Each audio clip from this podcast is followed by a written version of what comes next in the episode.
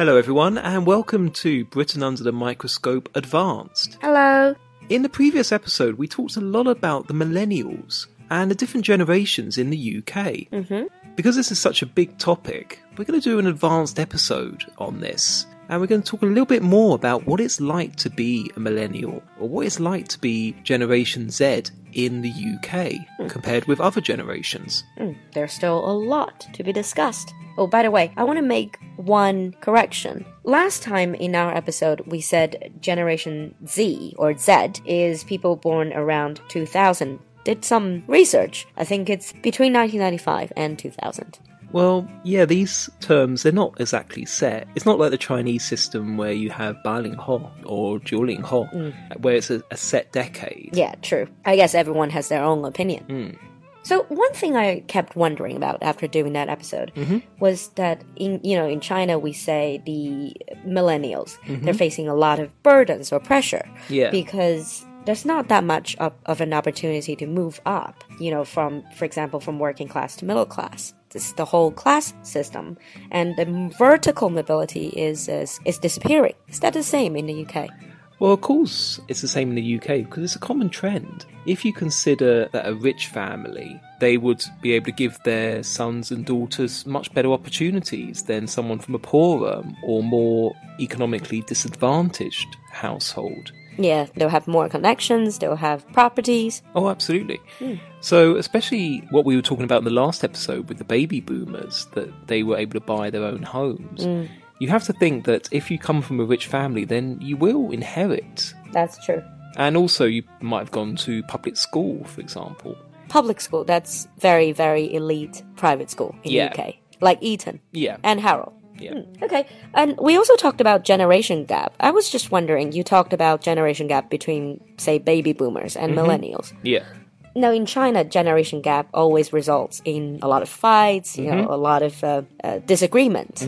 Is that the same thing in the UK does it get really serious the disagreement? I wouldn't say so, no. Um, that's because in China, changes uh, have taken place a lot more rapidly than That's they have in the UK. So if you consider the baby boomers, so that's the years just after the Second World War, they were the first teenagers. they were the hippies They were the hippies. they were the ones that were rebelling against their parents. oh, that's true So there is also this idea of consumerism, the idea of being a teenager, teenage rebellion. Hmm. This is something the baby boomers, who are now in their 60s and 70s, can still remember themselves. oh, they were the bad boys Well, Of or- the day. Yeah, pretty much. so there's less conflict than I, I would say. Okay, that's very interesting.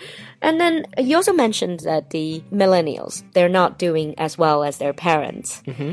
I think that's the same, not just in the UK, but also in most of the Western world. Well, yeah, it is predicted that millennials in the UK will not be as rich as their parents. Hmm. And the UK, especially with its high cost of living, the high cost of housing, hmm. it's generally assumed that they're, they're never going to be as rich as their parents. Yeah, if you think about it, that must be such a discouraging thing mm. because, you know, you're still quite young, you're in mm-hmm. your 20s, in your 30s, and then you're thinking you're never going to have the life that your parents have. But then again, you have to think do they actually want the life that their parents had? Mm. You have to think that baby boomers, Generation X, they grew up in a world in which you start in the same company when you leave school and then you probably retire from the same company. Mm. Whereas nowadays, Generation Y, Millennials, and also Generation Z, they're looking for the freedom and flexibility. Uh, That's another very interesting point, actually. So these generations, from baby boomers to Generation X, Generation Y, Generation Z now,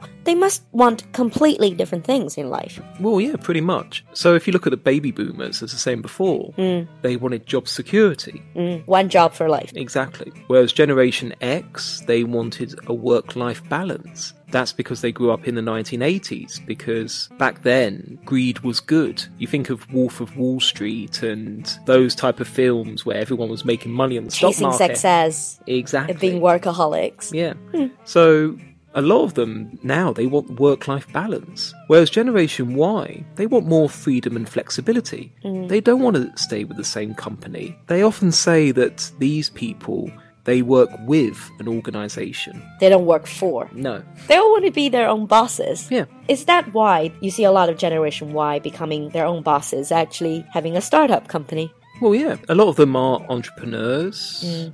There's that idea of creativity as well. Mm. Whereas Generation Z, it's still hard to really say mm. because Well, they're still very young. they're still quite young. However, some people suggest that they might be going back to the idea of security and stability. Mm, but this is a different type of security and st- stability. Mm. It's not really what one company is going to provide mm. you. It's more you have multiple skills. Yeah. You have multitaskers. Yeah. You are a writer and you're also like a motivational speaker, you're a painter, illustrator, and all that. There's a lot more flexibility. People want security and stability in themselves rather than in a company.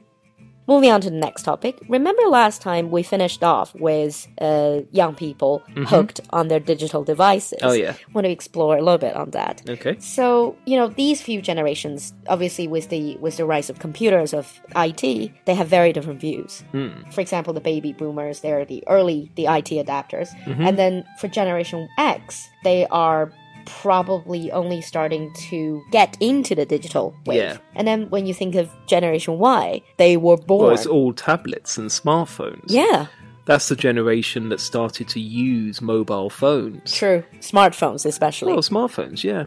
Um, I remember when I was still at primary school, and my mum would always make me carry around coins just in case I needed to use a public phone to call anyone. and you don't see any public phones anymore. Oh no, not in the UK. We don't see in China. Yeah, we, but we still think of that symbolic UK on a telephone box. Yeah, But you just don't see them anymore, the red one. not as many. Yeah. You see more tourists taking photos in That's them true. rather than people actually using the phone. I don't think I've found anyone that still is in service. Hmm. I still remember, especially with computers as well, at being at primary school where you had the dial-up modem, where you had to wait. Ah, the one that. Yeah, that really annoying noise. And I still remember that. And going on the internet was such a big deal because it was very expensive. Yeah. Now you wouldn't go into any restaurants without a Wi Fi connection. Well, exactly. If you say Generation Y is the digital Hmm. natives and Generation Z, they're pretty much. They couldn't even remember a time without any of these technology. Well, exactly, yeah. And this generation, they are technoholics. They're completely entirely dependent on IT. Mm. Um, simply because they never had a world without IT mm. in the UK. World must be very different for these people. No, absolutely. Mm. So we compared all these differences. Mm-hmm. The way people think hmm. in general about the world, mm-hmm. their perspectives have also changed. Hmm.